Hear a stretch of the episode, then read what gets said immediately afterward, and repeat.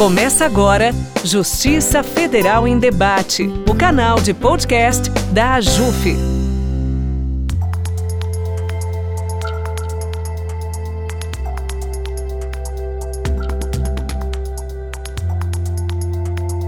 Olá, ouvinte! Começa agora mais um quadro entrevista do podcast Justiça Federal em Debate.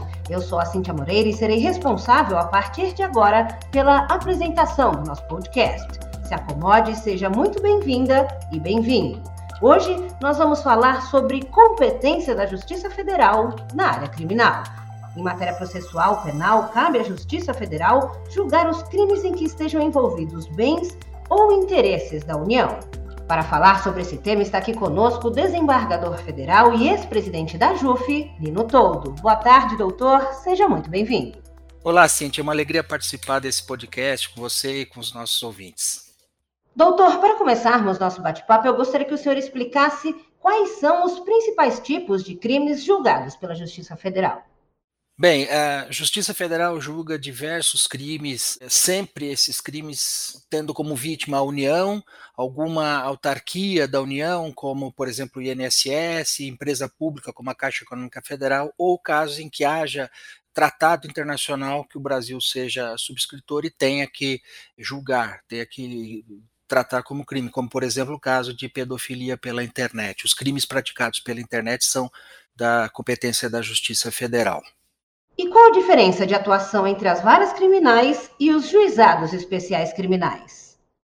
Bem, os juizados especiais criminais, eles tratam de crimes chamados de menor potencial ofensivo, ou seja, aqueles crimes que têm uma pena máxima prevista de dois anos de, de, de, reclusão de detenção, no máximo de dois anos. Eh, crimes que tenham pena máxima prevista na lei acima disso são os chamados crimes comuns. Esses são julgados pelas varas federais, pelas varas criminais federais. Então, existe a justiça comum e a justiça especial criminal. Justiça comum, os crimes que têm pena máxima prevista na lei maior de dois anos, maior que dois anos. E os crimes até dois anos são os crimes de menor potencial ofensivo, que são julgados pelos juizados especiais criminais, que têm uma tramitação mais rápida e permite, desde logo, a transação penal, ou seja, antes que o processo se inicie, o Ministério Público pode oferecer, dependendo de algumas condições específicas, ali oferecer o acordo de transação penal, e aí se, se faz esse acordo, e uma vez cumprido o que foi estabelecido nesse acordo, é extinta a punibilidade, ou seja, o processo é extinto e é como se aquilo não tivesse existido na vida da, da pessoa. E quais seriam os caminhos para tornar o processo penal na Justiça Federal mais célere? Essa é uma pergunta complexa, porque existem vários aspectos, vários fatores que levam a uma maior ou menor celeridade da, da justiça criminal. É, como mencionei em relação aos juizados especiais federais, o andamento do processo tende a ser mais rápido. No âmbito das, dos processos sujeitos às varas federais, processo, os processos uh, da justiça comum, digamos, depende muito da complexidade do caso. O que se fez já para tornar mais célere isso são, é, a possibilidade do acordo de não persecução penal, ou seja, o Ministério Público oferece, antes de iniciar o processo, uma proposta de acordo. A parte que recebe essa proposta, né, confessa o, o, delito e aí já se estabelecem algumas condições que vão ser é, ter de ser cumpridas dentro de determinado prazo e aí, uma vez cumprido isso, o Ministério Público pede a extinção da punibilidade e o juiz extingue. É como também isso beneficia, é uma forma de, de acelerar o, o, andamento do processo. Naquelas situações em que se sabe de antemão que dificilmente não haverá condenação. Então é mais interessante para a parte já desde logo aceitar aquilo e, e pôr fim ao processo. Além disso, existe uma outra possibilidade que é a da, da suspensão condicional do, do, do, processo, quando o caso em que a pena, embora seja superior a dois anos, a pena máxima, mas a pena mínima é de até um ano, é possível a suspensão condicional do processo. Depois de oferecida a denúncia, o Ministério Público pode oferecer essa proposta de suspensão, o juiz eh, aceita o acordo, o juiz suspende o processo e durante o prazo de suspensão e cumpridas as condições, também o juiz extingue o processo. É, fora essas situações em que é, se busca justiça consensual, chamada justiça consensual, para que se dê maior celeridade aos processos em andamento na justiça é, federal e na justiça como um todo, é necessário que se extingam as possibilidades de protelação, de demora provocada pelas partes do processo, especialmente no caso quando a demora é por parte da defesa, porque evidentemente o Ministério Público, o órgão acusador, tem interesse que o processo seja tramite rapidamente. E por que se, se busca eventualmente uma protelação do processo? Durante muito tempo se pensou que quanto mais demorasse o processo, mais fácil se alcançaria a prescrição, quer dizer, a perda do direito de buscar a punição pelo decurso do prazo decorrente da falta de movimentação, da inércia da, da parte. Isso foi uma, uma forma, eh, e ainda vem sendo utilizada, por quê? Porque prazos de prescrição na Justiça Federal são relativamente curtos. Por quê? Porque a penas, penas também previstas para muitos crimes, é relativamente pequena. E aí o processo demorando mais, há uma possibilidade maior de a prescrição acontecer. Então aí é, é, existem alternativas que podem ser feitas, mas sempre pela via legislativa, de, de se evitar esse que ocorra a prescrição.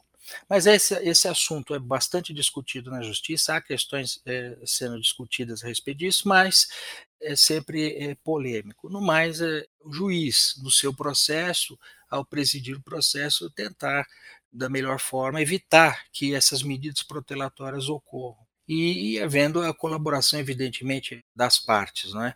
Então, já há medidas legislativas e também processuais para uma maior celeridade do processo, mas também não podemos esquecer de uma coisa fundamental. O processo criminal, ele não é pela sua natureza, um processo rápido, porque envolve aí a liberdade do indivíduo e, às vezes, para se provar, para ouvir as, as testemunhas, isso tudo é, tem uma, uma tramitação demorada. Isso não é, não é um privilégio, entre aspas, aqui do Brasil. No, no mundo todo, um processo penal, quando ele vai até o seu final, ele é um processo demorado.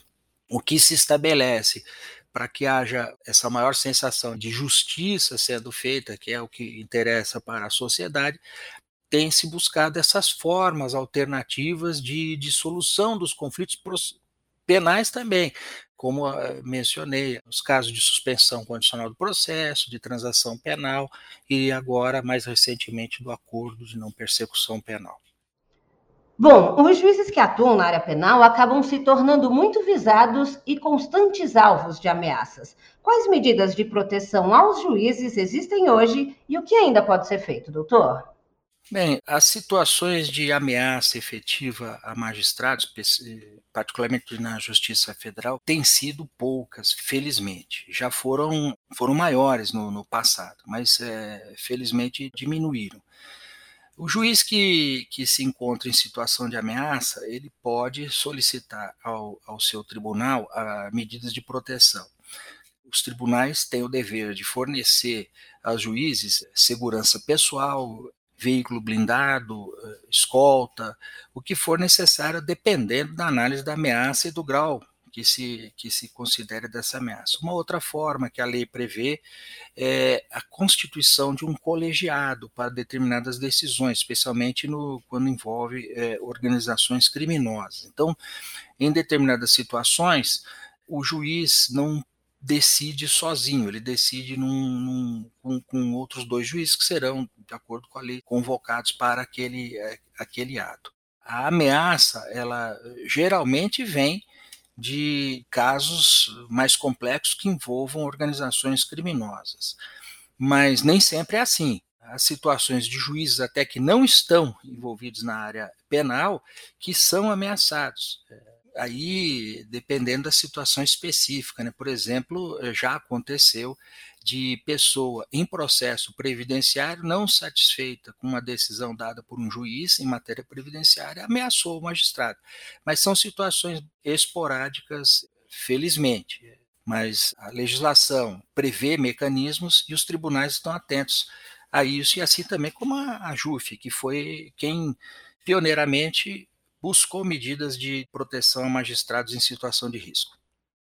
Os crimes envolvendo criptomoedas somaram 14 bilhões de dólares em 2021, de acordo com o Crypto Crime Report 2022. Esse número representa um aumento de 79% na comparação com 2020. O Brasil está em 14º lugar entre 157 países em termos de adoção de criptomoedas, sendo o quarto lugar na América Latina, atrás da Venezuela, Argentina e Colômbia. Nossa legislação hoje está preparada para combater esse tipo de crime, doutor? Os crimes envolvendo criptomoedas são de diversa natureza. Pode-se utilizar criptomoedas, por exemplo, para lavagem de dinheiro, pode-se utilizar criptomoeda para aplicação de golpes, de crimes contra o sistema financeiro nacional, como, por exemplo, esquemas de pirâmide, esquema Ponzi. Existe também a criminalidade comum que eh, se pede, se exige, né, por parte do criminoso, pagamento em criptomoedas. Porque criptomoeda é, foi a ideia de se estabelecer um meio de, de pagamento sem, sem a, a regulação do Estado. Algum, seria algo livre. E aí, sendo este livre, fora do alcance do Estado em todos os sentidos. A legislação brasileira, ela, de certa forma, sim, está preparada para, para o combate a esse tipo de crime. Dependendo de, de qual seja o crime que me referi, o crime contra o sistema financeiro tem toda uma regulação. O fato de, de, de ser utilizado a criptomoeda não afasta o alcance da legislação penal sobre o crime praticado. No caso dos esquemas, que eu falei, a lavagem de dinheiro também, sendo utilizada a criptomoeda, vai ser possível a legislação alcançar. Agora, existem aspectos que, que vão estar, vamos dizer assim, numa zona cinzenta. E essas questões dessa zona cinzenta vão ser respondidas pela, pela justiça criminal. O Congresso Nacional tem projeto de lei em andamento prevendo a regulação do uso de criptomoedas, e tudo isso vai ser objeto de, de, de análise nos casos que surgirem na justiça. Mas, é, de certa forma, pode-se dizer sim que a legislação está preparada para esse combate, mas que a legislação deverá e será aperfeiçoada no futuro para fazer frente a isso. O que é importante lembrar assim, a legislação ela nunca está à frente da criminalidade. A criminalidade ela vem antes dizer, as condutas surgem e a partir delas se verifica a adequação àquilo que existe. E aquilo que não, na legislação, que não está adequado para fazer frente àquele tipo de conduta, terá que ser adaptado para, para, para alcançar esses, esses delitos. É um fato, é, o uso de criptomoeda tem gerado bastante preocupação, mas e está sendo objeto de estudos também, de debates em eventos pela Justiça, pelo Ministério Público, pelos outros órgãos de combate à criminalidade. Está sendo alvo de preocupação da Estratégia Nacional de Combate à Corrupção e Lavagem de Dinheiro, a ENCLA, da qual a, a JUF faz parte como membro é, fundador integrante. Bom, o nosso podcast Justiça Federal em Debate vai ficando por aqui. Eu agradeço a participação do nosso convidado, doutor Nino Toldo. Muito obrigado pela disponibilidade, doutor. Eu é que agradeço a oportunidade, estou à disposição sempre que necessário para tratar deste ou de outros assuntos que sejam de interesse da nossa sociedade. Muito obrigado. E muito obrigado a você, ouvinte, que ficou conosco até aqui. Lembrando que entre os dias 9 e 10 de junho, a JUF, juntamente com o Conselho da Justiça Federal, realiza em Florianópolis o Seminário de Direito Penal e o oitavo Fórum Nacional dos Juízes Federais Criminais. Para saber mais sobre o evento, acesse o site da JUF, www.ajuf.org.br. Obrigado e até a próxima. Você ouviu Justiça Federal em Debate, o canal de podcast da AJUF.